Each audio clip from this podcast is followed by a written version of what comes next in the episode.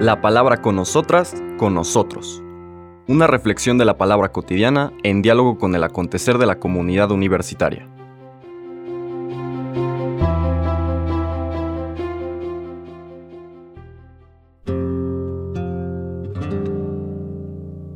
Hola, buenos días. Bienvenidas, bienvenidos a la palabra con nosotras, con nosotros. Hoy lunes 26 de junio de la decimosegunda semana del tiempo ordinario, seguimos nuestro recorrido por el Evangelio de San Mateo, por el Sermón del Monte. Ya en el capítulo 7 está cerrando toda esta propuesta de una nueva ley a través del nuevo Moisés, desde la presentación de Mateo, que es el Señor Jesús. Vamos a ver una serie de dichos que seguramente recuperó Mateo en la redacción del Evangelio, tomado de aquel texto de dichos del Señor Jesús o colección, una antología de dichos, que los especialistas en la Biblia denominan como documento Q, del alemán Quelle, que se escribe con Q al inicio, y que significa fuente. Es muy probable que este documento con una colección de dichos del Señor Jesús lo conocieran tanto Mateo como Lucas y utilizaron esos dichos en distintos espacios de sus evangelios, pues para llevar adelante su propia presentación catequética. Esta colección de dichos que nos van a acompañar los primeros días de esta semana nos presentan algunas recomendaciones específicas. El final del Sermón del Monte a través de algunas reflexiones de cómo esta ética nueva, la ética del reino, se puede llevar a cabo. Hoy vamos a leer de este capítulo 7 los primeros versículos del 1 al 5.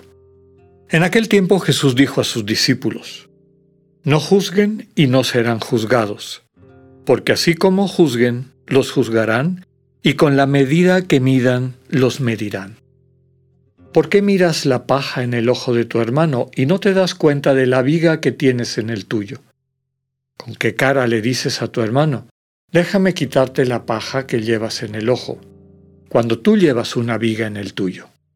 Hipócrita, sácate primero la viga que tienes en el ojo y luego podrás ver bien para sacarle a tu hermano la paja que lleva en el suyo. Palabra del Señor. De este texto podemos sacar varias enseñanzas.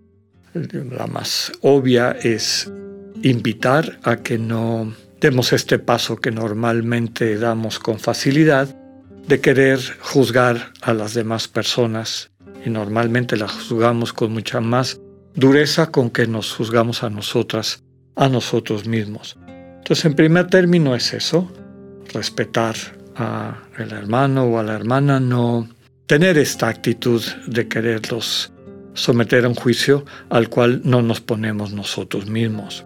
La invitación, desde luego, es a primero ver tu propia vida, ver de qué manera estás viviendo tu vocación de ser imagen del Dios vivo y sobre eso pues tratar de interactuar con las otras personas de una forma más constructiva, menos crítica en el sentido negativo de la palabra y más constructiva.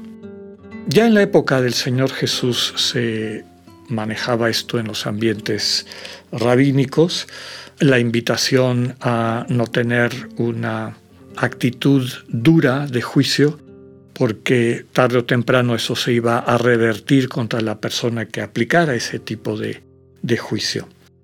Pero recordemos que todo el texto del Sermón del Monte hay que leerlo desde la perspectiva del reino. Ya lo veíamos desde el inicio al hablar de las bienaventuranzas, que es como el preámbulo y el marco de referencia de todo lo que vendrá después.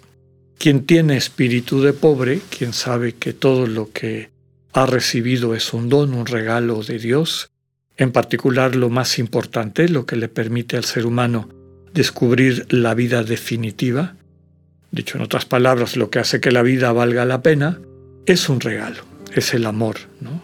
El amor no se puede comprar, el amor no se puede ganar a través de méritos, el amor es siempre un don, el amor verdadero. Es en ese contexto de quien se sabe pobre de espíritu y que desde esa convicción, desde haber constatado por un lado su pobreza y por otro lado su riqueza, porque si bien todo es un don, se sabe, se vive destinatario de ese don. No es que esté en el futuro o que Dios lo haya puesto en, entre paréntesis o en cuestión, ya está recibiendo ese don, ya se siente, se vive amada o amado de este Padre cuya naturaleza es entregarse a sí mismo. Entonces, quien vive así reconoce su pobreza, esta pobreza de espíritu que no es una limitación, sino es una capacitación para descubrir lo más digno, profundo del ser humano y desde ahí retomar las relaciones interpersonales. Entonces, quien se descubre ya sostenido por ese amor, trabaja, lucha por la paz, por la justicia, por los valores del Evangelio y asume las consecuencias que esto pueda traer. Entonces, en las relaciones con las demás personas, sobre todo cuando entramos en contacto con situaciones que contradicen los valores del Evangelio, y en otras ocasiones he compartido con ustedes que desde la perspectiva cristiana nunca podemos juzgar las intenciones de las personas con las que estamos. No conocemos su conciencia, no conocemos su historia, no, tenemos todos los datos que nos permitan entender por qué han llegado a tomar las decisiones que están tomando, inclusive las violentas, destructivas, en fin. Tristemente estamos rodeados de multiplicidad de ejemplos de lo que eso significa. Entonces, no podemos juzgar las intenciones, pero sí podemos juzgar las acciones. Y no solamente podemos, sino debemos. Ahora, ese juicio tiene que hacerse desde el contexto del reino, con una mirada amorosa, con una actitud interna de reconocimiento, de valoración, inclusive por quien está rompiendo esa ética del reino, esa ética del amor, y corregir en lo que haya que corregir esas acciones, denominándolas por lo que son, si son acciones inhumanas que destruyen la comunidad, que hacen daño a la gente, hay que decirlo, pero que quede absolutamente claro que el vínculo y el deseo de amar y servir a la persona a la que le estamos subrayando que ese tipo de acciones no ayudan a construir, no se rompa. Esta es una situación muy, muy delicada. El problema es que tendemos a vincular a las personas indefectiblemente con sus acciones. Y también así tomamos en ocasiones una llamada de atención. Alguien con la mejor de las intenciones le puede decir a alguien, a una persona, oye, este, aquí tengo datos que me llevan a ver con claridad que lo que comentaste no pasó así, pasó de esta manera. Fíjate, inclusive hasta tenemos este, un registro en un acta o tenemos hasta filmada la situación que pasó y la persona se lo toma a pecho, se lo toma como una crítica personal, ¿no? Me estás diciendo mentiroso. No, en ningún momento te dije mentiroso. Mentiroso ya significa que a ti te estoy adjudicando un elemento eh, que prácticamente no tendría redención. Lo que estoy diciendo es que esta acción se aparta de la verdad o este dicho se aparta de la verdad y lo que estoy invitándonos a todos es a movernos en la dirección de la verdad.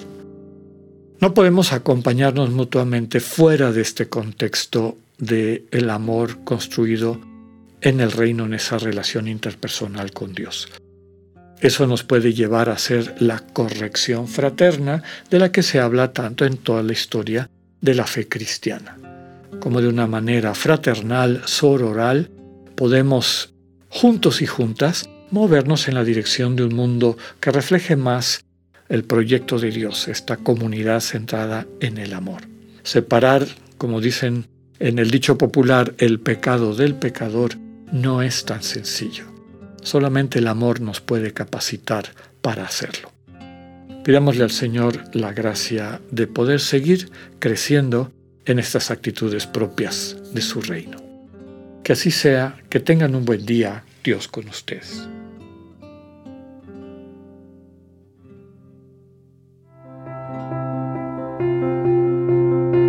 Acabamos de escuchar el mensaje del Padre Alexander Satirka. Escúchalo de lunes a viernes a las 8.45 de la mañana por radioiberoleón.com, a través de nuestra app gratuita para iOS y Android o por Spotify. Esta es una producción de Radio Ibero León en colaboración con el ITESO, Universidad Jesuita de Guadalajara.